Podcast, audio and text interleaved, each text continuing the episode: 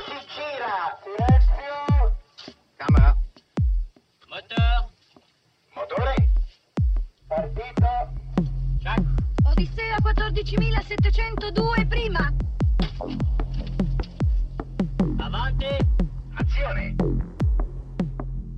les podcasts de la Cinémathèque.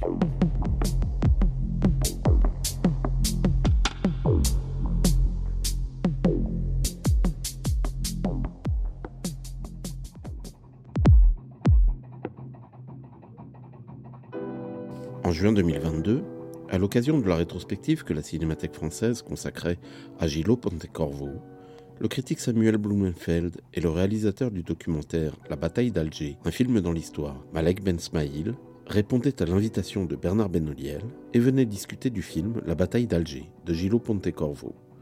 Rencontre animée par Bernard Benoliel. Eh bien, Malek Ben Smaïl, merci de nous rejoindre. Bienvenue. Donc, euh, Malek Smaïl, qui est donc le réalisateur du film La bataille d'Alger, un film dans l'histoire. Et puis Samuel Blumenfeld, donc, dans le DVD Blu-ray sorti chez Studio Canal du film La, ba- La bataille d'Alger, donc euh, dans la collection Make My Day, euh, Samuel Blumenfeld a donné un long entretien sur le film. Et c'est évidemment à l'écoute de cet entretien que j'ai eu euh, l'idée et l'envie de, de l'inviter aussi. Euh, Peut-être euh, pour commencer, parce que je disais que je pense que dans cette histoire, on peut et on doit être didactique et, remonter, je dirais, le, fil des événements. Mais avant de revenir sur la, genèse du film, euh, peut-être comme à la fois Samuel, tu l'as revu et, et, Malek le connaît absolument par cœur et en a revu aussi une partie, peut-être j'avais envie de vous demander à l'un et à l'autre, avant de parler de l'histoire du film, euh, une impression peut-être liée à la projection du film, parce que là on l'a vu sur grand écran, euh, une idée ou une envie de dire quelque chose d'emblée sur, euh, sur le film lui-même. Moi je dirais à titre personnel qu'une chose qui m'a encore frappé en le revoyant et en le revoyant en grand, c'est à quel point le film, et peut-être différemment de Capot, le précédent film de Gillo Pontecorvo, à quel point le film a l'intelligence de ne développer scénaristiquement, j'allais dire, aucune intrigue euh, sentimentale, romanesque entre les personnages, c'est-à-dire de, de développer, euh, comme c'était le cas dans Capot, une histoire avec tel ou tel personnage. On dirait que là, tous les personnages sont euh, en mission, ont quelque chose à faire, littéralement ont une, tâche à accomplir, que ce soit du côté des, paras ou du côté de, de- des rebelles du FLN ou du côté de la population algérienne. Et il y a dans le film une sorte d'économie, de sécheresse du récit qui fait qu'effectivement tout est consacré aux opérations, euh, aux, aux difficultés, euh, à l'organisation, mais rien n'est laissé, j'allais dire, à la convention scénaristique. Alors voilà, moi c'était cette première impression qui m'est revenue là euh, très fort en voyant le film, mais peut-être l'un et l'autre avaient euh, envie peut-être de pointer quelque chose d'emblée lié au film, avant qu'encore une fois on revienne sur sa genèse. Moi, je dirais deux choses. Samuel D'abord, Blumenfeld. en, en, en revo- en revoyant le film, et bien évidemment, encore une fois, je sais bien que c'est un cliché, mais le, le voir sur grand écran, c'est juste une appréhension qui est tellement différente de celle, de, de celle du petit écran. Quoi. Bref, Je veux dire, véritablement, tout d'un coup, euh, c'est un autre monde, euh, c'est un autre monde qui s'ouvre. Euh, et un film que je découvre, alors pourtant, je, on va dire que j'arrive, euh, je le connais suffisamment bien pour circuler dedans un petit peu comme, euh, comme certains personnages du film dans les rues, dans les rues de la Casbah. Et pourtant, le grand écran, c'est juste, euh, c'est juste une autre histoire. Mais bon, fin de la parenthèse. Moi, je dirais deux choses. Euh, deux choses qui me frappent véritablement en, terminant cette projection. La première, c'est je suis absolument bluffé par euh, l'incroyable qualité d'écriture du scénariste Franco, Franco Solinas. Parce que justement, c'est un film éminemment politique, c'est un film éminemment engagé, et l'effort pour échapper au didactisme et à la propagande est absolument remarquable. Et ce qui me frappe, justement, c'est à la fois la pédagogie de Solinas, c'est-à-dire que si vous voulez, nous avons, tous ici, que, que l'on soit familier ou non avec le film, je veux on a une compréhension limpide des enjeux de cette bataille d'Alger. Et c'est pourtant assez compliqué quand même, c'est assez complexe. Pour arriver à cette clarté, il faut non seulement avoir du talent, mais il faut véritablement beaucoup travailler. Et à cette pédagogie de Solinas, euh, à, cette pédagogie s'accompagne une véritable volonté de complexifier au risque justement d'ailleurs euh, de s'attirer euh, des ennemis politiques. Je m'explique. Cette complexité, vous la retrouvez du côté de l'armée française. Je pense à cette scène extraordinaire où le colonel Mathieu explique à des journalistes français, mais aussi des correspondants de la presse étrangère, leur dit, vous savez, une partie d'entre nous, nous militaires, et donc nous tortionnaires hein, également, eh bien, nous sommes passés par Dachau et Buchenwald. Qui, qui, tout d'un coup fait un lien assez surprenant quand même avec le film précédent de Pontecorvo, qui est. Donc, tout d'un coup, vous êtes là, vous dites, mais ces tortionnaires sont des salauds, mais ils ne sont pas que des salauds. Euh, je veux dire, les hommes de la colonisation ont été aussi, pour certains, des hommes de la résistance. Et tout d'un coup, c'est, fois, c'est très compliqué. L'autre chose, qui est véritablement l'autre élément, enfin, de complexité, et qui est extrêmement gonflé, et surtout à l'époque, et surtout sachant que c'est quand même un film qui est, on va dire, qui est réalisé avec la collaboration étroite du gouvernement, euh, du gouvernement algérien, c'est le fait que posée, pour l'une des premières fois dans l'histoire du cinéma, la question du terrorisme.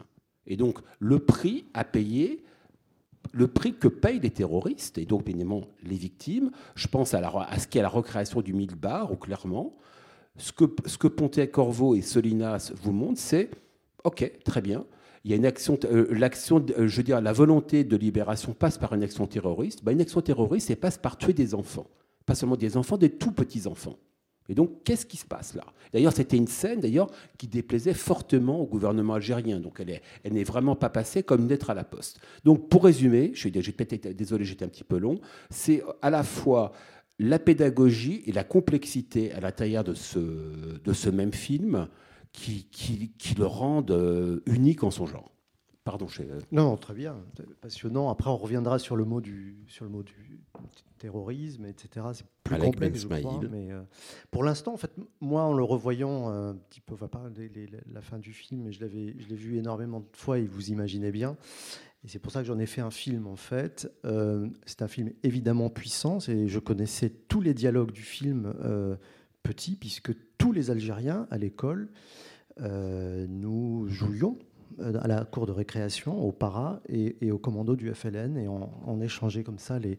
Donc on avait tous les dialogues, parce qu'on le voyait effectivement tous les 1er novembre et tous les 5 juillet. C'est-à-dire 5 juillet, c'est euh, le 1er, novembre. 1er novembre, déclenchement de la Révolution euh, 54, et euh, le 5 juillet, date de l'indépendance.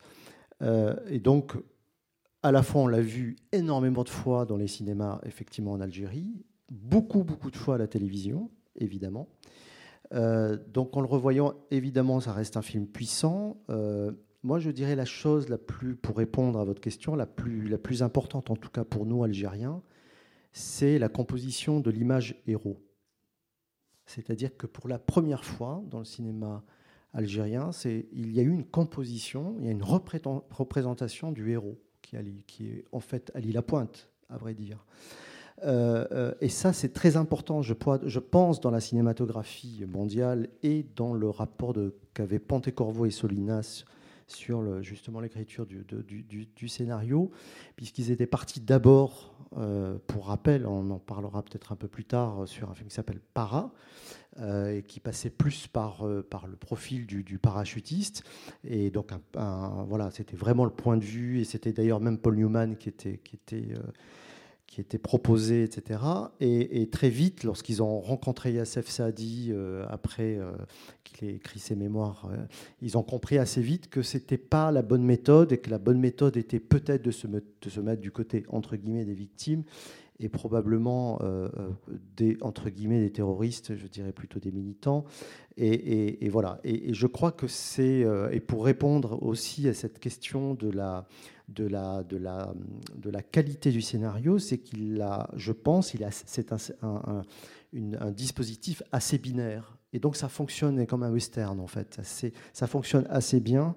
Euh, euh, et du coup, il a simplifié la complexité politique et historique et euh, politique surtout, puisque effectivement, On ne parle jamais de politique, c'est-à-dire du Parti socialiste qui, est, à l'époque effectivement est, est- à Paris, euh, mais on le pointe du doigt euh, un peu, un peu off. Voilà. Donc pour moi, c'est un film important sur, en Algérie, en tout cas, ça reste le film de l'Algérie, évidemment. Alors on va parler effectivement après de de la récupération, de la propagande que ce film euh, présuppose, etc. Mais globalement, assez vite, ça a été vraiment la représentation du héros, de, cet héros anonyme, puisque euh, euh, dans l'image et, et au sein de l'ECPA, du ministère de la Défense, etc., le- le- le- l'Algérien n'existait pas dans la représentation, ou si peu. Voilà. Donc effectivement, c'est euh, sans doute dans l'Algérie indépendante. Je parle pas de documentaire. Enfin, il y a le film de René Vautier, Un peuple, un peuple en marche, qui date de 1963. Mais disons, comme fiction, c'est vraiment, on pourrait dire, la première production de l'Algérie indépendante. Absolument. Et en même temps, vous le disiez, c'est un film réalisé par un Italien. Euh, donc comment, au départ, vous l'avez un peu évoqué, comment se fait le... Enfin, quelle est l'idée au départ Quelle est l'idée du projet Et comment se fait, j'allais dire, le croisement entre le premier projet et le deuxième projet? Dis- disons qu'il y a d'abord, euh, effectivement, euh, Pontecorvo avec Solinas avait écrit un, premier projet qui s'appelait euh, euh, Para, et ils ont abandonné parce que les Italiens ne voulaient absolument pas faire un film sur, de ce point de vue-là, et ils n'étaient pas du tout intéressés euh, par, par l'Algérie à cette époque-là. Donc Pontecorvo a abandonné le projet. Il s'avère que euh, lorsque Yassef Saadi a été en- en- emprisonné... Yass- Pardon, juste Yassef Sadi, dire que... Donc, c'est- c'est le, le Yassef Sadi, c'est donc Kader dans le film, qui est euh, l'un des personnages clés à la fois du film et le responsable de la, de la zone autonome de, de la Casbah, enfin de la d'Alger. qui est Et- donc là, le qui dans le film, le supérieur, en quelque sorte, d'Ali super- Lapointe. le supérieur d'Ali Lapointe, c'est lui qui va le recruter quel- en, en quelque sorte. Et donc il est emprisonné en 57. euh, à la fin, effectivement, on, on le voit bien dans le film. Et euh, il va écrire des mémoires, mémoires de la bataille d'Alger. Et à la sortie, donc il est emprisonné d'abord à Alger, puis après il a été euh, transféré ici en, France, à la prison de la santé. Et euh, très vite, il écrit ses mémoires. Et, au retour en 62 en Algérie, très vite, il se précipite je dis bien ce mot-là parce qu'il a une urgence de porter ce film-là à l'écran. Et je pense qu'il y pensait même en prison. Alors il y a des raisons, je pense plus tard, je pense qu'il y a une réflexion autour de la bataille d'Alger par rapport au maquis, enfin on pourrait, il y a beaucoup d'historiens qui travaillent un peu là-dessus, Euh, c'est donner la primauté finalement à cette euh, contre-guérilla plus qu'à la guerre des maquis. Et je pense que cette urgence, a été, euh, voilà, très vite, il a été voir Ben Bella, puis après Boumedienne, en disant il y a une, une urgence, c'est de faire un film très très vite, à la fois pour ce que je vous disais tout à l'heure, pour la représentation. Il faut, pour rappel, en 62, il y avait encore une guerre du, pouvoir en Algérie, puisqu'il y a là ce qu'on appelle l'été 62, où il y avait vraiment des, tiraillements pour la prise de pouvoir. Et donc c'était euh, et, d'ailleurs la population algérienne et algéroise sortait manifestait en disant Sébastien Baraka, c'est-à-dire cette année ça suffit, cette année de guerre ça suffit. Et à ce moment-là, il y avait quand même l'urgence de se dire il faut faire un film. Il faut faire un film vite, vite parce que c'est euh, et donc pas de réalisateurs ou très peu ou ceux qui commençaient comme Lagdaramina, etc étaient dans les maquis. Enfin, voilà, ils venaient, de- ils n'avaient pas assez d'expérience. Il y avait euh, Ahmed Rajdi, etc. Mais tout ça, c'était, c'était un peu les balbutiements du cinéma algérien. Et, très vite, euh, d'ailleurs, Saadi vient en France, il se fait jeter, évidemment, en disant mais vous nous avez quand même sorti de- d'Algérie, pourquoi on irait produire un film euh, sur cette guerre. Et, donc il va en Italie assez vite et rencontre, euh, d'ailleurs, euh, il propose à Visconti, il propose à Francesco Rosi, etc. Puis ça a été des refus jusqu'à ce qu'on lui dise, mais tu sais, il y a un cinéaste qui s'appelle Pontecorvo qui a écrit D'ailleurs, un premier scénario qui s'appelle Para, qui se passe justement dans la Casbah, et c'est un peu le point de vue des parachutistes, et donc je pense qu'il avait comme point de vue à la fois massu, c'est une sorte de voilà. Et, je pense qu'il s'en est d'ailleurs même inspiré pour ce film par la suite, c'est-à-dire que le personnage Parra, il était tellement bien croqué dès, le- dès le départ que du coup il n'a pas trop travaillé sur ce personnage-là, il a travaillé ce que Saadi lui a amené, c'est-à-dire les mémoires de Saadi. Et du coup, il a hop, euh, vraiment euh, pris toute la matière de Saadi et ils sont revenus avec Franco Solinas pendant la période d'ailleurs de l'indépendance, puisqu'ils ont pris énormément de clichés de, de l'indépendance, du 5 juillet, etc. Dans votre etc. film, on voit des clichés en couleur. Absolument, de Panté-Corvo et, et de Franco Solinas, des photos que j'ai pu récupérer. Et du coup, ils, ils- ils se mettent effectivement à, à enquêter en- encore au sein de la Casbah, en sachant pertinemment qu'ils avaient fait déjà cette première enquête, euh, puisqu'ils étaient venus pendant la bataille, ça on l'oublie, mais ils étaient venus pendant la bataille, puisqu'ils ont rencontré Godard, ils ont rencontré Trinquier, ils ont fait quand même des, pas mal de, de- de rencontres. Et euh, la deuxième fois, ils décident évidemment de- d'aller voir les gens plutôt de la Casbah, le, le réseau FLN, etc., pour recomposer effectivement un contrepoint, une forme de contre-enquête euh, à part de départ. Voilà. Moi, je rajouterais, juste, euh, désolé, une petite parenthèse. Vraiment, assez vous en parce que euh, Malek Ben Spaïl ne peut pas le dire euh, lui-même, mais je, je serais assez vous encourager, si vous pouvez, d'aller voir ensuite euh, le film qu'il a réalisé, je veux dire, sur la bataille euh, d'Alger. Parce que c'est l'un des, des documentaires les plus complets, les plus fouillés que j'ai jamais vu consacrés à un autre film. Et véritablement, le, travail réalisé par euh, Malik Ben Smail, qui d'évidence est un travail de plusieurs années, pour retrouver tous les témoins, pour retracer, on va dire, toute l'histoire du film, et je l'histoire du film, de sa, préparation jusqu'à aujourd'hui. Euh, N'oublions pas que c'est un, film qui a un impact comme peu de films dans l'histoire du cinéma en ont eu. Et véritablement, euh, c'est le double programme idéal. Je veux dire véritablement voir la bataille d'Alger, enfin vo- voir véritablement l'envers et l'endroit, c'est un double programme idéal. Euh, même si vous avez une soirée prévue, c'est pas grave. Je veux dire, bah, déplacer là d'une heure, euh, véritablement, ça, en vaut la peine. Bon, fin de la parenthèse. Et véritablement, après avoir vu ce film, je me dis que l'édition DVD de la bataille d'Alger, qui est très très bonne, mais elle est orpheline. C'est ainsi, mais il y a plein comme ça, plein de, plein de travaux qui restent, qui restent comme cela orphelins. Maintenant, pour revenir à notre, à no- enfin, notre sujet principal, enfin à no- à notre discussion présente, il y a une chose qui est extraordinairement contre-intuitive dans, dans, la, dans la production de ce film, à savoir que bah, la bataille d'Alger, c'est une histoire franco-algérienne. Or, cette histoire franco-algérienne, elle est prise en charge par un réalisateur et un scénariste italien. Ça ne va pas de soi parce que ce n'est pas leur histoire. Alors, vous voulez me dire, vous voulez me dire, il n'y a pas d'interdiction, mais nous sommes enfin, je veux dire, le film sort en 66, mais bon, il est réalisé en 65, c'est ça? 65. On est véritablement dans, une histoire quasiment, euh, quasi, quasiment, quasiment directe. Que vont faire des Italiens là-dedans? Qu'est-ce que c'est que cette histoire? Et dans ce processus contre-intuitif, en fait, eh bien, se déroule quelque chose qui est extraordinairement cohérent. À savoir que d'un point de vue esthétique, véritablement, bah, le film, ce film, La bataille d'Alger, est l'héritier, euh, je dirais pour faire très court, du néo-réalisme italien, mais je penserai en particulier à deux films. Rome ville ouverte de Rossellini, bien évidemment, mais également La Terre tremble de Visconti. Pourquoi La Terre tremble de Visconti? Parce que c'est un film qui est réalisé presque intégralement avec des comédiens amateurs, ou plutôt non professionnels.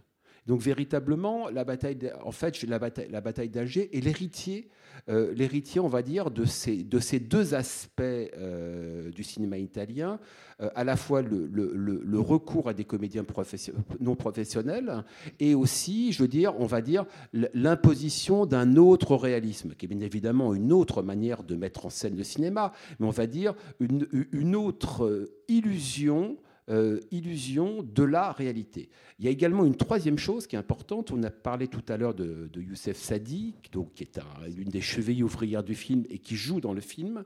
C'est qu'on a le cas peu courant dans la bataille d'Alger ben, d'un comédien, enfin plutôt d'un protagoniste, d'un authentique protagoniste de la grande histoire, hein, euh, qui passe désormais devant la caméra. C'est une chose peu fréquente, mais qui, qui, qui appartient à la tradition du cinéma italien, parce que c'est ce que fait Francesco Rosi avec Salvatore Giuliano. Donc, si vous voulez, en fait, euh, cette chose contre-intuitive, c'est pourquoi des Italiens s'attaquent-ils à cette histoire? En fait, ils s'y attaquent parce que c'est di- c'est directement dérivé de leur tradition. Donc c'est à bien des égards un film éminemment italien. Une dernière chose aussi, toujours euh, contre-intuitive, c'est que on se dit aussi, mais ma foi, pourquoi, euh, pourquoi est-ce que, ce, enfin, je veux dire, ce film aurait pu être français, enfin, aurait pu être réalisé par un Français? Alors on se dit, mais non, bien sûr que non, ça peut pas être un Français, puisque puisqu'il y a le tabou de la guerre d'Algérie.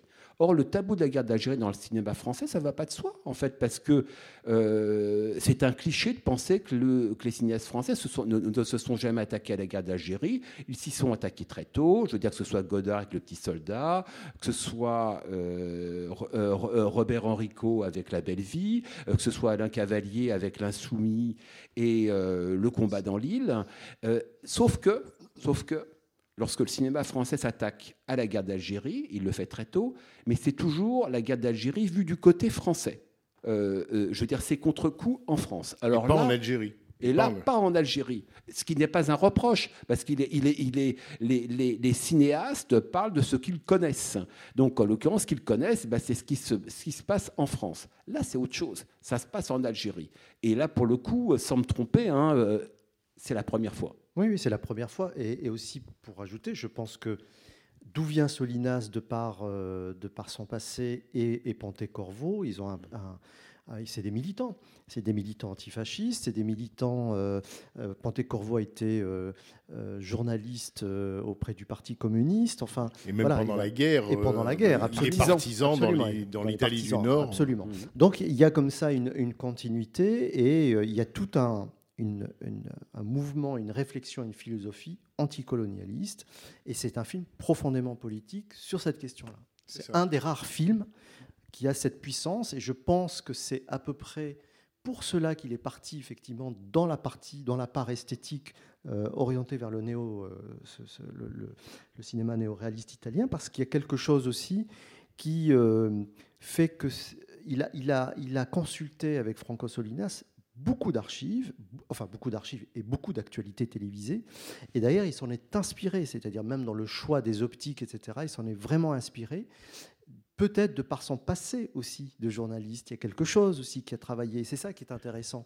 C'est que du coup, on a travaillé la question. Pontecorvo a travaillé la question documentaire dans la fiction. Et, et c'est un des rares films, un des rares, je trouve, euh, cinéastes qui a réussi, je trouve, vraiment cette approche. Parce que euh, il y a quelque chose de l'ordre vraiment de l'archive. Il faut rappeler que, par exemple, lors de la sortie du, du film aux États-Unis, euh, ils ont mis un encart, enfin le distributeur à l'époque, précisant attention, ce film n'est pas un film d'archive, c'est un film, c'est une fiction, c'est une totale fiction. C'est ça, c'est que Pontecorvo a tellement réussi son coup d'un point de vue esthétique Absolument. que non seulement des documentaires se sont emparés de certains plans du film comme des images d'actualité, il a tellement bien en quelque sorte reproduit le, le sentiment ou l'illusion de l'actualité que lui-même passait Voilà. pour une archive. Et c'est pour ça que ce film m'a beaucoup intéressé, que je voulais en, en faire un film, parce que je questionne la culture algérienne, justement, et on questionne le documentaire aussi, quelque part, derrière, et la fiction.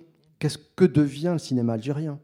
C'est-à-dire qu'on arrive très très mal, à- du on a du mal à produire du documentaire pour raconter nos récits, et autant pour la fiction. Donc on a quelque chose vraiment, alors qu'on pourrait s'inspirer de la bataille d'Alger pour tenter en tout cas de, de, de- de prendre le relais, etc. Mais c'est complexe. Donc il y a quelque chose à la fois de l'ordre du mythe, effectivement, mais en même temps, il y a un fossé entre ce mythe-là, qui est le film, la bataille d'Alger, et la réalité sociale en Algérie aujourd'hui. Juste pour compléter sur la question du, du- à la fois de l'Italie et du néoréalisme, effectivement, euh, euh, Pontecorvo, on peut dire, savait de quoi il parlait quand il s'agissait de raconter l'histoire de la libération d'un peuple, puisque d'une certaine manière, c'est quelque chose qu'il avait euh, vécu lui-même et pour lequel il, chose pour laquelle il s'était engagé lui-même. Et puis, un détail, mais qui a peut-être son importance, le, le monteur de la bataille d'Alger, Mario Serrandrei, c'est le monteur de Ossessione de Visconti en 1943.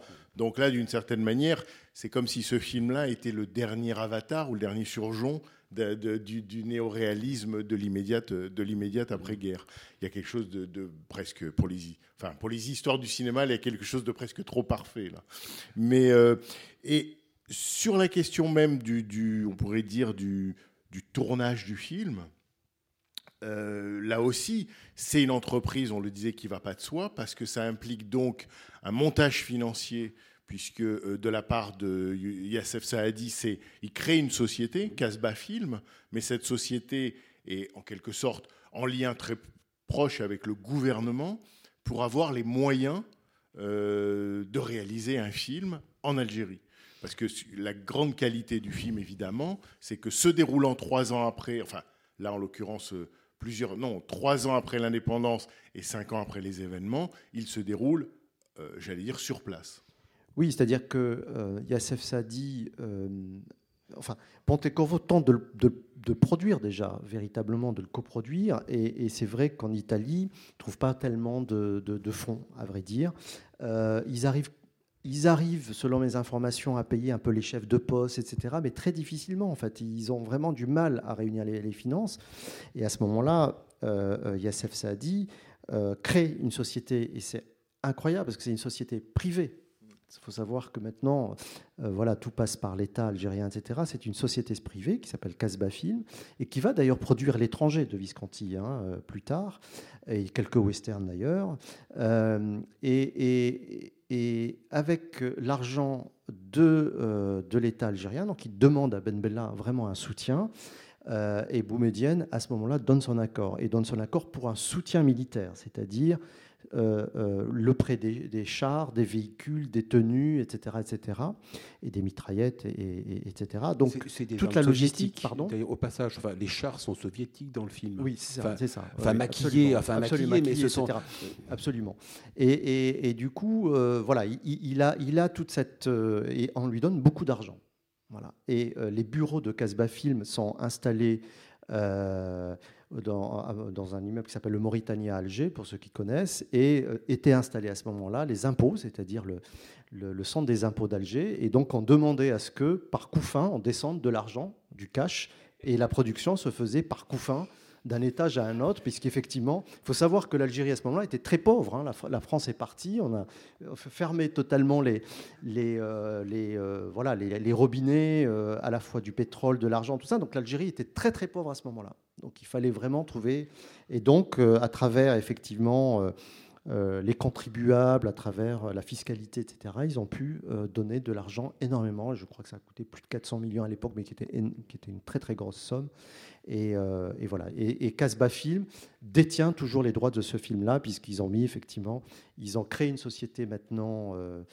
Casbah Unlimited, qui se, qui se trouve maintenant aux États-Unis pour que ça soit en dehors du droit français ou européen et que ça soit géré par, euh, par les USA, euh, par le droit américain.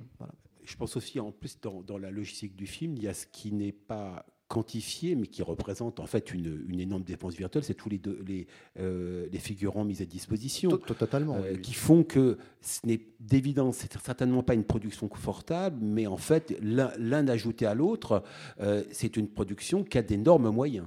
C'est-à-dire que c'est une production qui a d'énormes moyens, mais que les Algériens et les Algérois y participent parce que pour eux, c'est une continuité de cette bataille.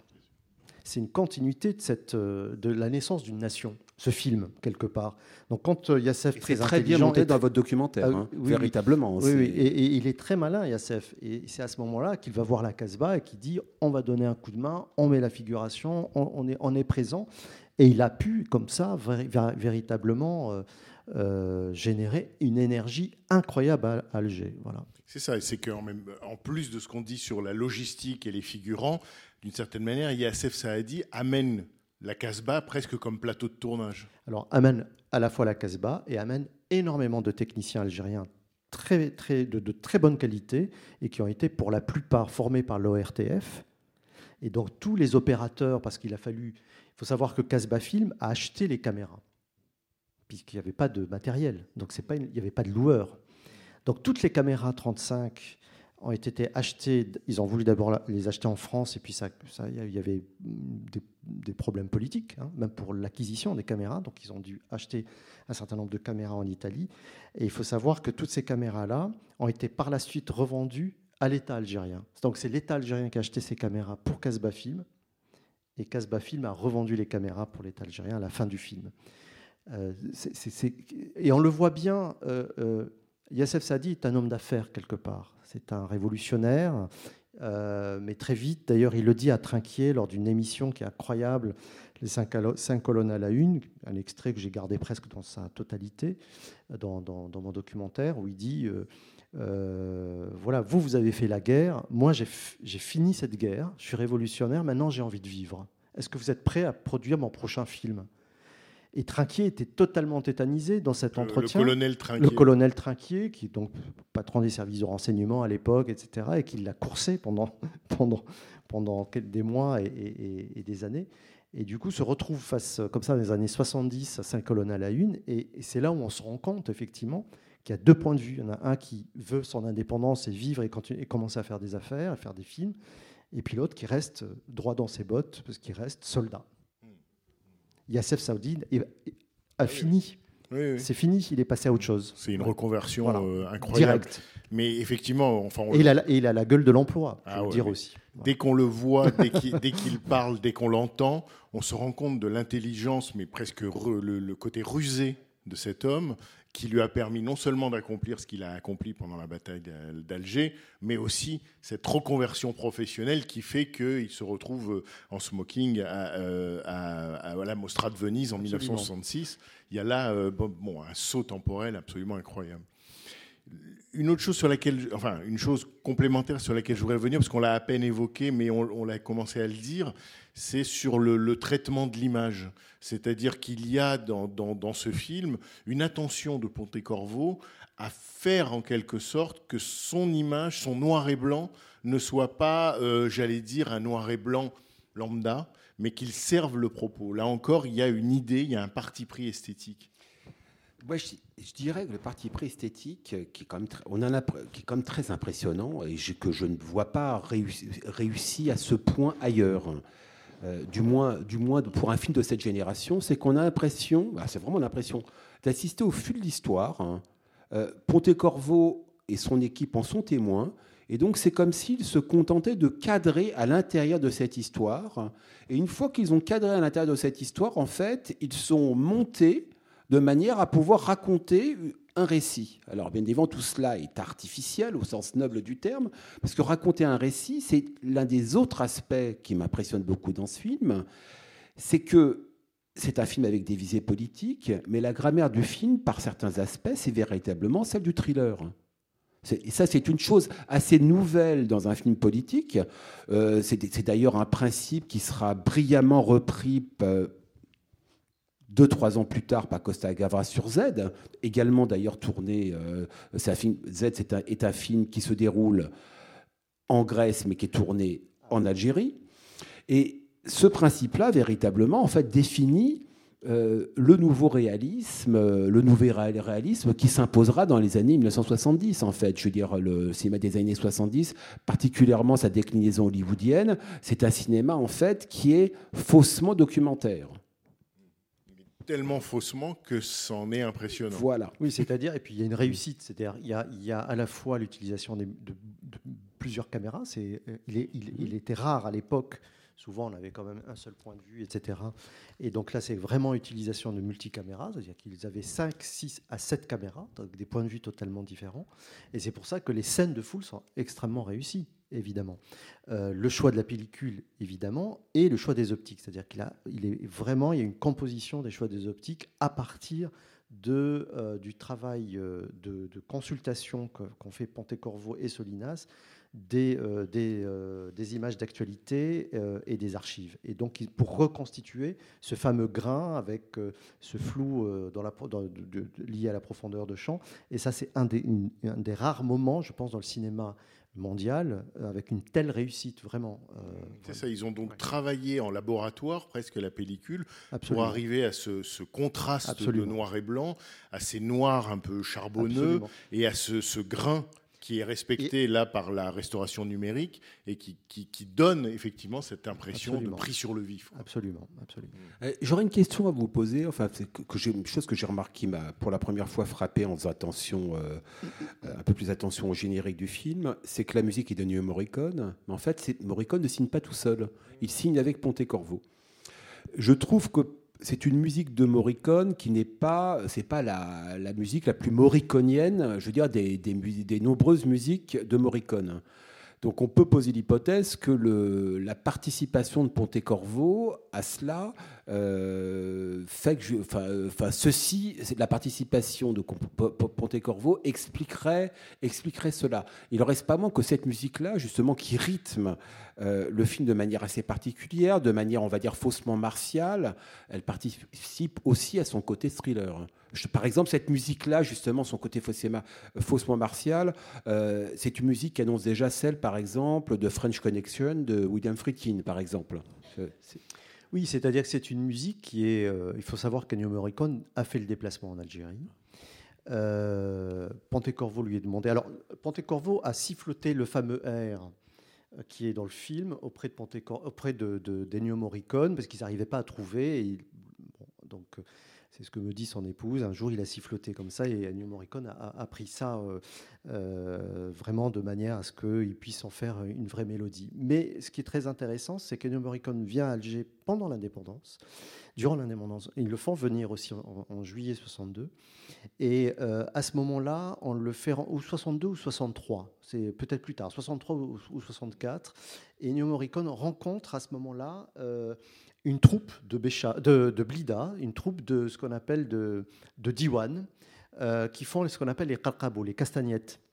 Et à ce moment-là, il est absolument impressionné par un vieux shir de, de- ce Diwan de Blida que j'ai rencontré, que j'ai retrouvé, et que j'ai pas pu monter dans mon documentaire, qu'il était extrêmement âgé, donc on avait des difficultés à le faire parler, etc. Et euh, il lui a fait enregistrer tout ce qu'on entend. D'ailleurs, on entend les, comment on appelle ça, les, castagnettes, en fait, les et, et, et, et à partir de ce rythme-là, il a totalement recomposé et trouvé euh, des idées de, re- de recomposition, en tout cas, euh, euh, pour, la bataille d'Alger. L'autre chose qu'il faut peut-être raconter aussi, parce que ça fait partie à la fois de la légende du tournage, mais aussi de sa vérité, c'est l'invraisemblable, euh, j'allais dire, frotté ou croisement, ou, parce que ça se joue à tr- très peu de jours entre l'un et l'autre, entre le tournage du film et le coup d'État de 1965 euh, en Algérie. Est-ce que vous pouvez expliquer, euh, c'est-à-dire qu'on passe de Ben Bella à Boumedienne, et ça se joue, j'allais dire, dans le décor du film? Oui, c'est pour ça que je pense que ce film, avec vraiment beaucoup de recul et une réflexion, je pense qu'il a été. C'est pour ça que je disais tout à l'heure que Yassef Saadi s'est précipité. Il y a eu une précipitation pour le faire, très vite faire ce film-là. Parce que à la fois, pour rappel, en 62, il y avait encore cette guerre des clans pour la prise de pouvoir. Et donc c'est le clan de ceux qui venaient des frontières et non pas ceux qui, ont combattu à l'intérieur du pays, qui ont pris le pouvoir. Euh, euh, et donc, il y a eu des confrontations aussi avec la zone autonome d'Alger. Donc, c'est pour ça que Yassef Saadi, très très longtemps, est resté euh, maître de la Casbah et de cette zone donc, autonome d'Alger avec 1000 bonhommes armés assez longtemps, c'est-à-dire après l'indépendance Après l'indépendance. entre 62 et 63. Et donc très vite, il y avait des leviers de pression pour qu'effectivement le film, à la fois, c'était une manière pour Ben Bella de dire, écoute, fais ton film, et c'est Boumedienne qui dit à Ben Bella, s'il veut faire le film, qu'il fasse le film tant qu'il se met de notre côté. Et à ce moment-là, il se met, il se met du côté effectivement du clan Ben Bella Boumedienne. Il dépose les armes, on lui, on lui donne l'argent pour faire ce film, et il lui dit, c'est bien qu'il fasse des films, tant qu'il nous embête pas militairement, et politiquement, c'est pas mal. Donc, C'est- presque le film, un moyen de l'occuper. Voilà. et très vite, je me demande moi-même, euh, euh, euh, Boumedienne, donc il y a des demandes d'autorisation pour commencer à faire les essais, notamment euh, côté euh, la Grande Poste avec les chars, etc. Et, et, Pontecorvo demande trois jours et ça tombe le 17, 18, 19 juin.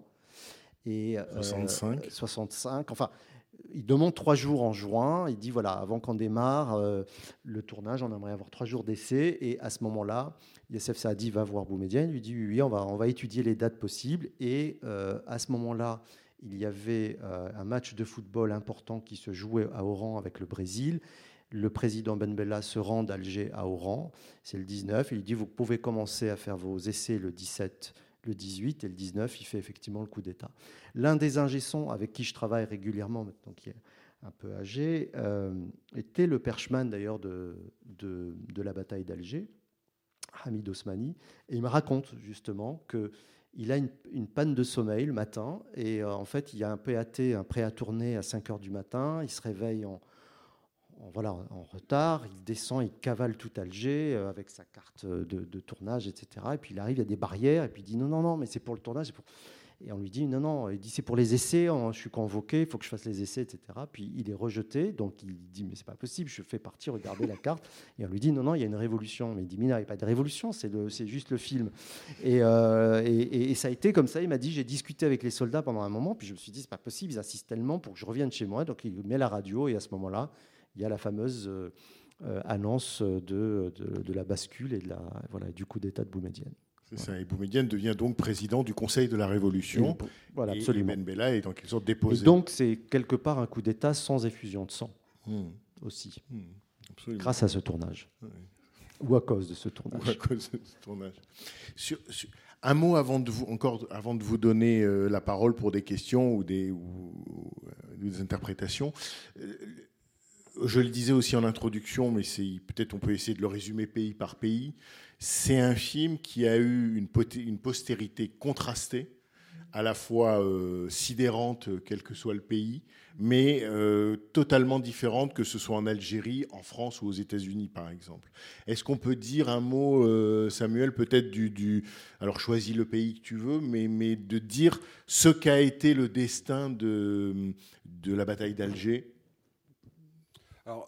je vais plutôt parler des États-Unis, euh, parce que la France, en fait, bon, c'est, enfin, on va dire c'est notre histoire française, mais c'est un film, je pense que c'est la même chose pour, pour, pour, pour Bernard que pour moi, pour beaucoup de personnes ici. C'est pas un film avec lequel nous avons pu grandir, puisque les projections de ce film en France étaient, pour le, étaient particulièrement contraintes et dangereuses. Je sais- mais véritablement dangereuses. Hein, euh, c'est pas. Donc c'est Donc, c'est un film. c'est un film fantôme, quoi. Un- pour nous, ça. Français, c'est un film qui est longtemps resté fantôme. Euh, je dirais, c'est un film, par exemple, moi, je dirais, dans ma, bah, du coup, c'est dans ma carrière de journaliste. hein, c'est c'est simplement, euh, c'est un film qui, qui est en fait euh, revenu comme un boomerang en 2004. En 2004, donc 2004, les États-Unis ont depuis un, depuis un moment patauge en Irak, patauge en Irak. 2003, Euh, mais plus, pour le film et 2003, Exactement. Et donc, euh, le, film, le, film est, euh, le film ressort en 2004 et on apprend, c'est pratiquement, c'est donc, certains articles de la presse, on apprend qu'il y a eu une projection de la bataille d'Alger au Pentagone. Enfin, c'est pas fréquent quand même que des militaires, amé- que des, que des militaires Il y a un américains. ciné-club au Pentagone. voilà, pratiquement un ciné-club au Pentagone, mais qu'est-ce que c'est que ce truc quoi? C'est euh, ou plutôt, donc qu'est-ce que c'est que ce truc? Qu'y a-t-il à apprendre dans ce film euh, bah, que je n'ai pas vu? C'est pas que je n'ai pas vu. Voilà, c'est quoi ce truc? Et donc, euh, et en plus, l'information, enfin, qui, suit, je veux dire, enfin plutôt qui, accompagne cette, euh, fameuse projection au Pentagone, c'était, il y avait un petit flyer avec expliqué, euh, en gros, il y a des enfants qui tirent à bon- bout portant, à, à- à bout portant sur des militaires. Il y a des militaires qui torturent une population civile. Est-ce que ça ne vous rappelle pas quelque chose? Donc en fait, tout d'un coup, je, me dis, euh, non, la vache, il se passe quelque chose avec ce film. En fait, c'est que la bataille d'Alger, en fait, rappelle, euh, je veux dire, en, fait, ce qui, se, ce qui se passe, ce qui arrive à, à la- à l'armée française, je veux dire, dans les rues d'Alger, est en train d'arriver à l'armée américaine en Irak, dans, je veux dire, euh, à Mossoul, enfin, je veux dire, à Bagdad, enfin, je veux dire, c'est... euh, et à une époque, n'oublions pas, nous sommes en 2004, euh, les États-Unis, c'est l'armée la plus puissante au monde. D'ailleurs, c'est encore la- l'armée la plus puissante au monde. Ça va pas de soi qu'ils vont à ce point se perdre en Irak. On comprend que ça se passe pas, ça commence à mal se passer, mais je veux dire le, désastre qui va, le désastre qui va se, que l'on va constater un peu plus tard, n'est pas encore écrit quoi. C'est pas, ce n'est pas acquis plutôt. Ce n'est pas acquis. Là où l'histoire américaine, l'histoire américaine de la bataille d'Alger est particulièrement passionnante et, nous renseigne sur l'incroyable plasticité de ce film, c'est que la bataille d'Alger sort en septembre 1967 aux États-Unis. Euh, je pense que la première projection, c'est au Festival de New York. Et ensuite, le film sort. Septembre 67 aux États-Unis, c'est quelques semaines après les émeutes de Newark et de Détroit. Émeute de Détroit, d'ailleurs qu'on a pu voir dans, le, de- mise, en, scène dans le remarquable film de Catherine Bigelow il y a quelques années. Et donc, il y a immédiatement, immédiatement dans la conscience américaine, dans le regard des spectateurs américains qui découvrent ce film, c'est tiens, euh, ce film peut nous apprendre des choses sur ce que nous sommes en train de faire au Vietnam, parce que nous sommes en 67, ça, ça commence à vraiment pas bien se passer au Vietnam. Il y a un début de conscience que cette guerre pourrait véritablement ne pas être gagnée. Mais aussi, autre chose très importante, c'est tiens, ce film pourrait nous apprendre des choses sur les inner cities aux États-Unis. Donc justement, ces villes avec une forte minorité noire, euh, dont une part, deux viennent de se révolter à Détroit, à Détroit et à Newark. Et on va dire durant au cours dans les deux trois années dans les trois années qui vont suivre, la bataille d'Alger va véritablement devenir non pas un film culte, ça n'a pas de sens, mais un film étudié, décortiqué par les Black Panthers dans leur méthode d'action. Ce véritablement, c'est un, je veux dire, une des manières de regarder la bataille d'Alger, c'est comment se révolte-t-on? Comment, comment euh, arrive-t-on à faire triompher une révolte? Et donc, juste un seul exemple, parce qu'on pourrait, euh, parce que sinon, il faut quand même bien vous laisser euh, sortir de cette salle, à la condition que vous alliez voir son film, sinon vous restez là. Et donc, un seul exemple très, très, très important et passionnant, une histoire passionnante.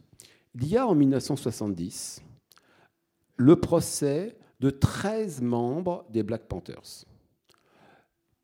Procès qui, dont le chef d'accusation est ce que est le suivant ces 13 membres des Black Panthers ont fomenté euh, des tentatives d'assassinat contre la police américaine et également des opérations de sabotage dans différentes, dans, dans différentes villes.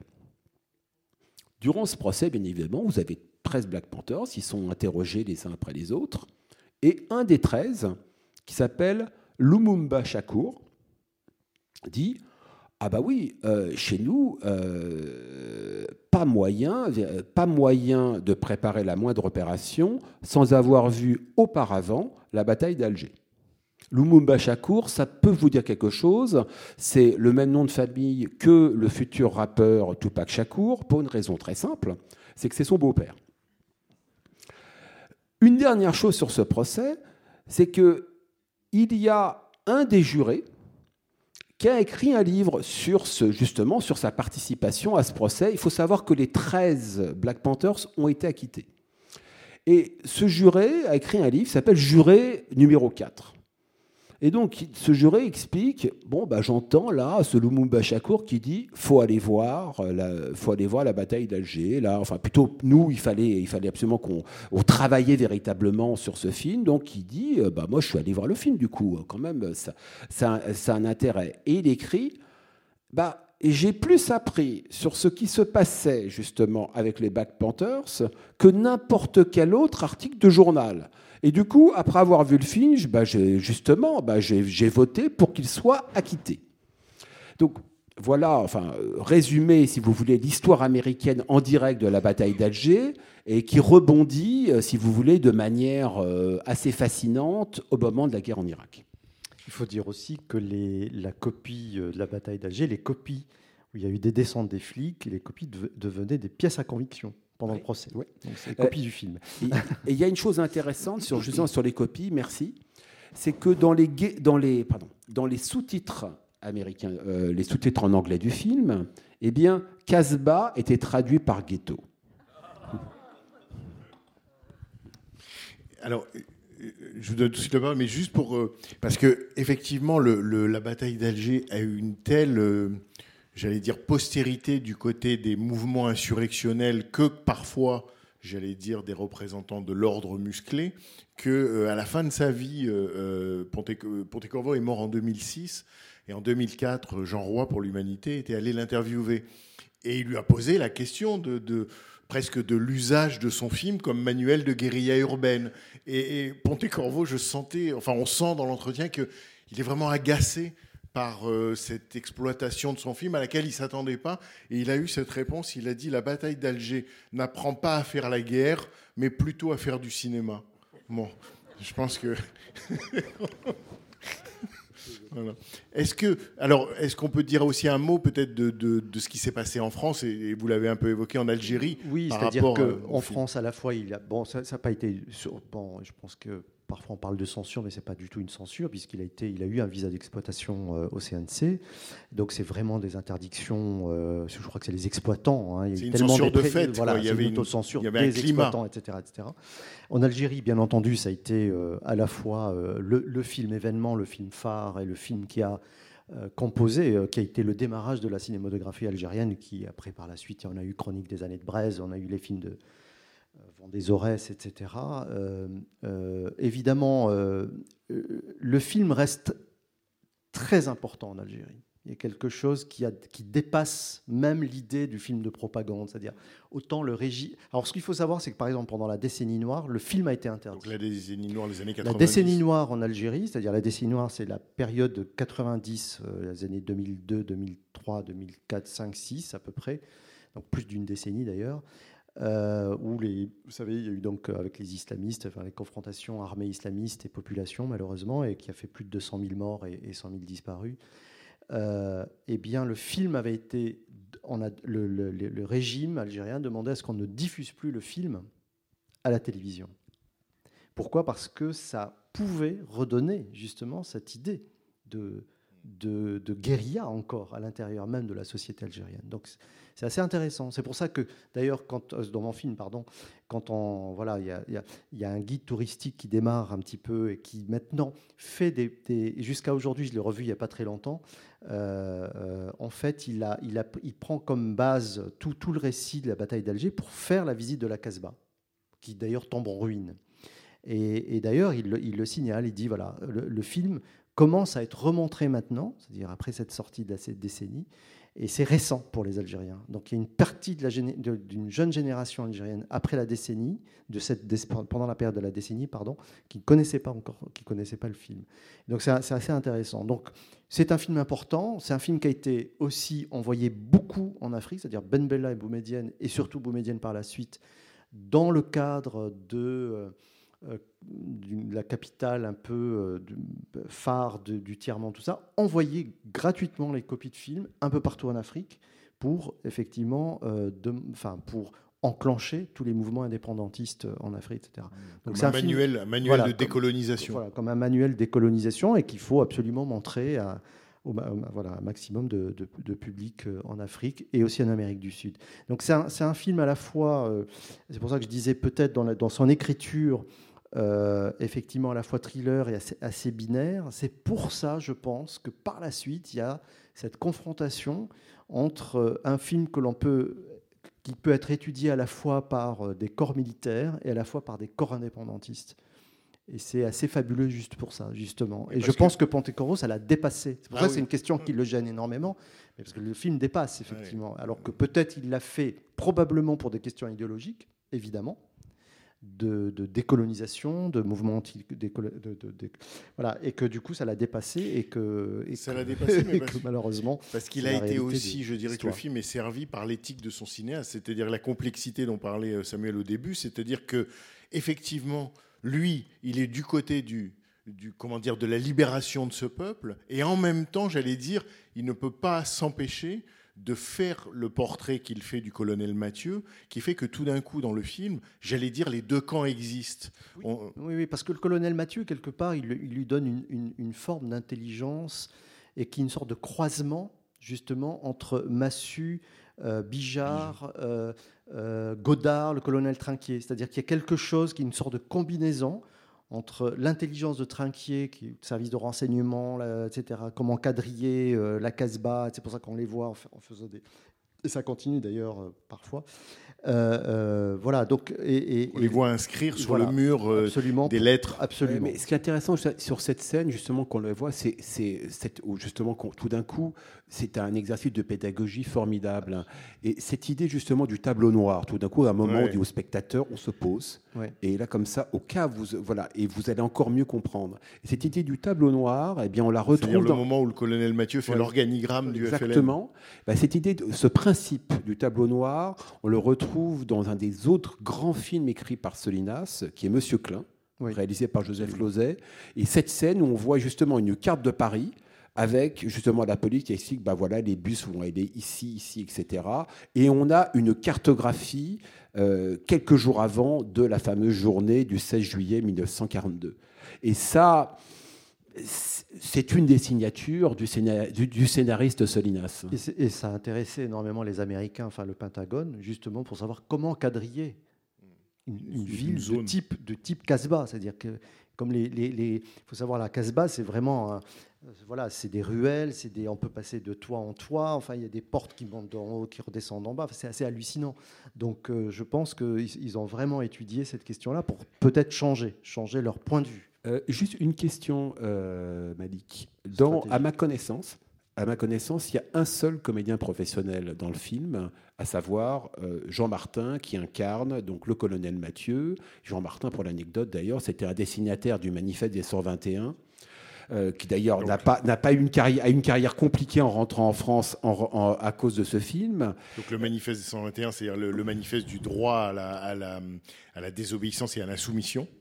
Hein, donc quand après il joue le colonel Mathieu, on voit ce que c'est qu'un acteur. Mais est-ce que tous les autres sont amateurs dans le film? Pour la plupart, tous sont amateurs et non professionnels. Hmm. Mais la plupart tous Ou il y a eu J'ai lu que, tous, j'ai lu que celui qui joue euh, l'homme sous, euh, celui euh, le, oui alors le, Richard est, bon et, comédien. Comment s'appelle? Oui? Oui oui c'est ça, Richard.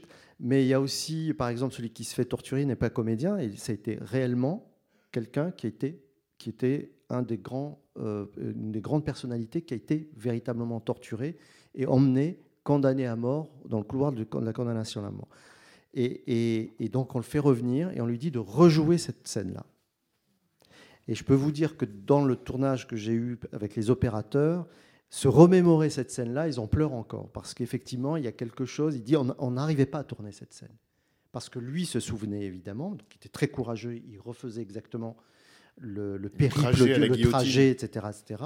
Mais l'émotion était tellement forte qu'ils ont dû arrêter 3, 4, 5 fois pour pouvoir y aller. Quoi. Voilà. Donc euh, on est au plus près. Alors, ce, qui, ce, que disait d'ailleurs euh, Pontecorvo, c'est je veux arriver à une sorte d'ADN de la vérité alors ça, j'y crois pas toujours parce qu'il y a toujours de la fiction, évidemment. Mais après, évidemment, il y a en tout cas cette intention de départ. c'est ça, c'est que sans doute, euh, euh, par exemple, dans l'exemple que vous donnez, c'est-à-dire ce, cet homme qui a été condamné à mort et qui rejoue, euh, qui rejoue sa, condamnation, il y a le, sans doute, c'est ça dont bénéficie et dont profite le film, c'est qu'à trois ans d'écart, même, le, même le, le figurant du fond du plan en quelque sorte, il rejoue quelque chose qu'il a vécu. Absolument. Alors, il ne joue. Voilà, il y a quelque chose là dans son, dans son corps et dans ses expériences et dans ses émotions qui sont à fleur de peau et, qui et dont le film, en quelque sorte, bénéficie. Et c'est pour ça que le tournage du film a été extrêmement trouble pour à la fois les équipes techniques, puisque les équipes techniques, pour la plupart, soit ils ont été en prison, soit ils ont été torturés aussi. Euh, donc ça a été extrêmement trouble. et il y a une confusion dans le film. Et souvent, les gens parlent de la bataille d'Alger, mais à la fois pour évoquer véritablement la bataille, la vraie bataille, mais en, même temps pour le film. Donc parfois une sorte de confusion, parlant de Massu, pour parler, parler du colonel Mathieu, on, me disait souvent, mais alors Massu, euh, quand il est arrivé pour jouer, je dis mais non, mais ça c'est Jean Martin. Donc il y a une sorte de confusion euh, incroyable, euh, et, c'est terrible, et c'est terrible. Est-ce qu'il y a une question ou des questions ou ce que j'ai apprécié dans la comment ça s'appelle dans cette, dans rétrospective de, de, comment de, de Ponte-Corvo, c'est qu'auparavant vous avez aussi diffusé le combat dans l'île. Effectivement, et, le combat dans l'île, il est rarement euh, inscrit dans les films sur la guerre d'Algérie. Effectivement, dans ce film, le mot Algérie n'est jamais, est, jamais euh, comment prononcé. Mais enfin, il, est, il est, effectivement sous, sous chante, on, est présent. Quoi. Hmm. Et puis, par rapport à une autre petite question, là, vous avez dit quand même que le, le coup d'État du, du 19, euh, juin, 65 n'avait pas été sanglant il y a eu quand même pas mal de, victimes de torture.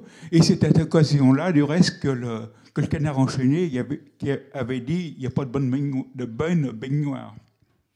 Oui, c'est vrai que le 19 juin. Non, alors quand je dis euh, di- directement, évidemment par la suite, je peux vous dire que je l'ai traité aussi dans mon film, c'est-à-dire que certains figurants qui voulaient jouer dans la bataille d'Alger étaient eux-mêmes euh, liés au Parti communiste, euh, c'était des étudiants des beaux-arts, etc., qui se sont fait embarquer, puisqu'effectivement ils étaient anti-benbellistes, Euh, ils étaient pro-benbellistes, pardon, et ils ont été embarqués par Boumedienne et, tor- et torturés. Donc euh, c'est des gens à la fois qui voulaient jouer pour la bataille d'Alger et en même temps ils étaient torturés par, par le gouvernement, par le, par le régime de Boumedienne.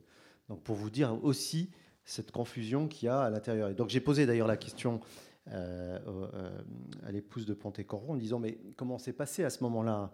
C'est-à-dire que vous vous rendez compte, euh, voilà, euh, le, le tournage a été arrêté, hein, les essais ils ont arrêté puisqu'il y a eu le coup d'État, ils ont attendu peut-être une, Oui, bonne dizaine de jours. C'est ça, le tournage est Et, en et en juillet. sachant pertinemment que, donc je dis, mais comment s'est comporté, voilà, Pontécorvo dans cette quête anticoloniale, etc. Bon, euh, il fait un film à Abdel d'Alger, en même temps, il sait pertinemment, il a ouï dire qu'il y a probablement des militants qui se font euh, euh, torturer, euh, probablement par le régime de Boumedienne, etc. Et ça, ça, ça bah, c'est un peu gênant pour la, pour la famille Pontécorvo. Et à ce moment-là, il me dit bon, bah, nous, on, a- on- devait raconter une autre histoire. Cette histoire de colonisation, c'était pas notre affaire, ce qui se passait en ce moment, à ce moment-là en Algérie. Mais en tant que cinéaste, il faut poser cette question-là. Je pense c'est important. Oui, Allez-y. mer- merci à la fois pour le, le film et, et le débat. Moi, ce qui m'a frappé dans le, dans le film, c'est que euh, c'est euh, la libération algérienne vue euh, à travers les exécutants, que ce soit côté français et côté, et côté algérien. C'est-à-dire que côté français, on voit les militaires qui sont des exécutants du politique, c'est des soldats, ils obéissent, et d'ailleurs ils le disent. Et euh, côté algérien, on voit euh, des militants euh, qui sont peut-être pas au sommet de la pyramide du, du FLN. Et donc l'absence des politiques, des politiques algériens et des politiques français qui ont des décisions à prendre, et peut-être que le film est un peu simplificateur parce que ça a quand même été plus compliqué que ça, notamment côté français, hein, dans la, position vis-à-vis euh, vis-à-vis des, des événements d'Algérie. Est-ce que c'est une volonté scénaris- scénaristique de- d'exclure euh, justement les politiques, ou est-ce que c'est une volonté du pouvoir politique euh, algérien de, faire apparaître la guerre d'Algérie comme une espèce de, mouvement spontané populaire?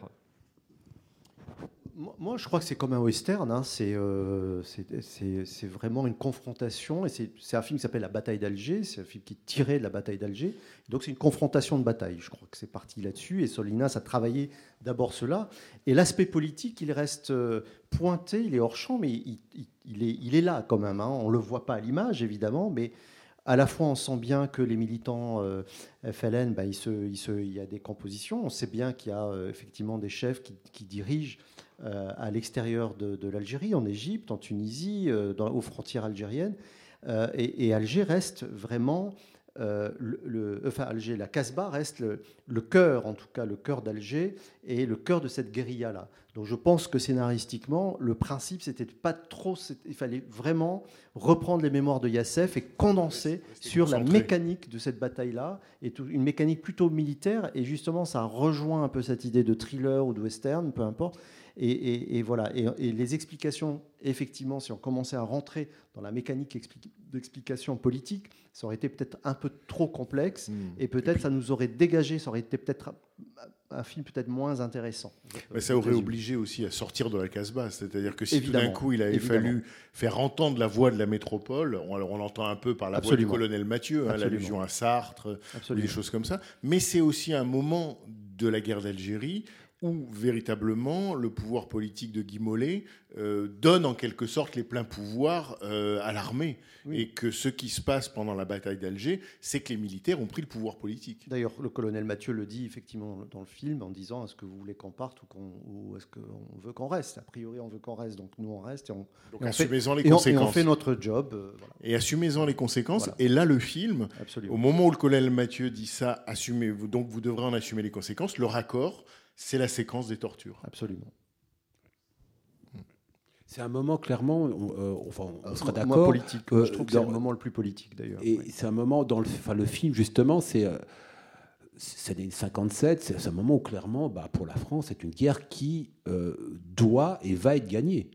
Enfin, euh, enfin, c'est- enfin, Oui, c'est-à-dire qu'à la fois en 50, euh, pour rappel, il y a eu en 56 la grève à la fois des étudiants et des commerçants, et c'est à partir de 57, justement à partir de cette grève-là, que la bataille d'Alger se décide, en fait, au niveau du réseau de la zone autonome à Alger. Mais euh, d'ailleurs, dans, le- film, euh, dans le commentaire, il y a une sorte de, reprise de voix, etc. C'est assez faux parce qu'en fait, on dit il y se passe rien, mais il se passe plein de choses.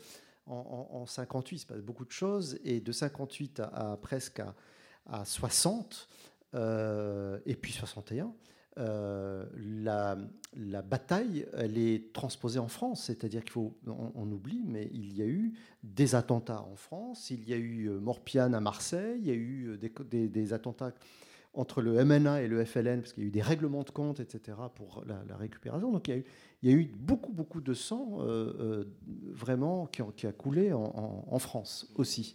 Et c'est à partir de, après 61, on a eu les, le fameux, les, manifestations de 61, et puis ce qui s'est passé en octobre 61, pour arriver. Donc voilà, donc il s'est passé énormément de choses en dehors de l'Algérie, en plus de ce qui s'est passé dans les maquis algériens. Mais là, le film reste sur son, Voilà. j'allais dire, sur son lieu, et en même temps, sans doute. Voilà, ah l'idée bah, c'est toujours se- l'unité de lieu. hein. Voilà. L'unité de lieu, ça marche mieux parce qu'effectivement, à la fois, on est sur les personnages, et puis on est sur un personnage qui est un personnage clé, c'est la Casbah. C'est-à-dire que ça devient vraiment le personnage du film, c'est la Casbah, avec Ali Lapointe. Ouais. Votre film, lui, commence par une vue de la Casbah, mais comme euh, seul un cinéaste peut l'imaginer et nous la restituer, c'est-à-dire on survole la Casbah. Et là, on, voit, alors en couleur pour le coup, euh, l'incroyable architecture de ce lieu, l'incroyable lacis que représente cette euh, topographie inimaginable et qui a rendu en quelque sorte possible presque de tenir la Casbah comme on le, comme on le voit dans le film de Pontecorvo. Absolument. Donc euh, oui, c'est une question très courte. En fait, c'était surtout sur la postérité. Je trouvais que c'était super intéressant ce que vous, euh, vous racontiez. En fait, je voulais savoir par rapport à aujourd'hui, parce que euh, la question de la mémoire coloniale, elle prend de plus en plus d'importance. Il y a eu un ministre de l'Éducation nationale, Papa Ndiaye, qui a travaillé sur, des, sur la question de la colonisation. Et je voulais savoir si le film aujourd'hui ou de manière euh, très récente avait euh, justement joué un rôle sur euh, sur euh, la résurgence de, ces, de, toutes ces questions, notamment dans le milieu universitaire, dans le- les milieux un peu militants, tout ça. Je voulais savoir si vous avez des informations là-dessus. Oui, oui, je pense que c'est un film qui a, qui a une importance et qui, a, qui tourne toujours, enfin qui a tourné, qui tourne à la fois dans toutes les universités, toutes les bibliothèques ont ce film-là. Enfin, je pense qu'il y a des vrais. Où En France En France, oui. Euh, aux États-Unis. Enfin, moi, j'ai fait un peu beaucoup, beaucoup de tournées avec mon film. Je peux vous dire que, enfin, vous, vous êtes au courant, la bataille d'Alger est à peu près partout. Et je pense qu'il est cité dans toutes les questions euh, autour de la, décol- des- de la décolonisation, que ce soit d'ailleurs pas que la question algérienne. hein. Je pense que c'est un exemple qui est pris euh, à la fois euh, pour, pour cette question-là de, de la colonisation, de la décolonisation, des guerres. Il faut savoir l'Algérie, c'est depuis 1830, et puis on a eu une, guerre de, de 8 années. Donc effectivement, la bataille d'Alger n'est que représentative d'une guérilla. C'est la guérilla d'Alger, hein, il faut, quand même le rappeler. Mais c'est quand même une guerre à la fois de maquis, une guerre diplomatique, parce qu'on on n'en parle pas beaucoup, mais une il y a une, une grande guerre diplomatique, parce que la, voix du FLN a été portée à l'ONU, a été portée euh, euh, au Japon, a été donc il y a eu quand même en Égypte, etc. Donc il y a eu énormément de voilà. Donc tout ça, euh, donc oui, c'est un film pour, pour répondre, en tout cas qui est, qui est très euh, qui est visionné, qui est très demandé. oui. Mais parce que sans doute, il a été perçu que c'était peut-être le premier film, et surtout qui rendait compte de la première situation de guérilla urbaine moderne. Absolument. Euh, on disait, Yassef Saadi publie dès 61 Souvenir de la bataille d'Alger, mais la même année, le colonel Trinquier publie La guerre moderne, et qui est un, Absolument. un- un- Un manuel. livre, euh, voilà, un manuel sur la nouvelle euh, guérilla, enfin les nouvelles techniques de guerre, le renseignement, la guerre psychologique. euh, Donc c'est- l'histoire de la guerre qui, qui évolue et qui change, et les militaires, comme les contre-révolutionnaires, s'adaptent en quelque sorte aux évolutions de la guerre au. XXe siècle. Ouais. Bon, on s'arrête. Je vous remercie tous les deux mille fois. C'était les podcasts de la Cinémathèque française.